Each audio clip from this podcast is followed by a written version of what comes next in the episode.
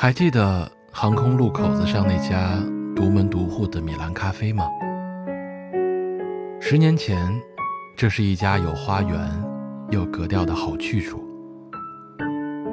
特别喜欢晚上十点半以后的米兰咖啡。记得第一次和瑶瑶偶然在那里小坐，心情很低迷，因为工作上的一些不顺利，自己很徘徊，烦躁不安。对面的瑶瑶。也是东一榔头西一棒槌，大家都在盘算怎么开口。这时突然听到一袭温柔的男中音，浅浅的唱着那首免费彩铃《童话》。这首被大街小巷唱烂了的歌，我一听就脑壳痛的歌，被这个戴着眼镜、扎着长长的头发。干干净净的、气质恬静的小伙子，弹着钢琴，浅吟出来，竟然是那么的扣人心弦。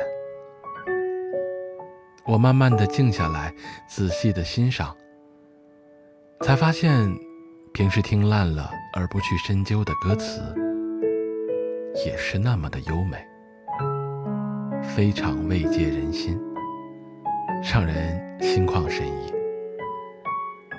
我渐渐陷入了这种意境中，感受着温柔旋律、丝丝空灵的淋漓尽致的抚慰。钢琴上的手随着空气流动着，带着那份飘渺的气质，伴随着心灵的律动。嗓音低沉优雅，温婉动人。这种从骨子里透出来的共鸣，默契穿透力是极好的。我不想招架，思维随着旋律飘荡着，享受着这一段美好的时光，沦陷在自己的世界里，不知不觉就做到了十一点多，然后就成了那里的过客。烦躁的时候，需要安静的时候；难过的时候，寂寞的时候。地震期间都去，只是歌手不在。呵呵。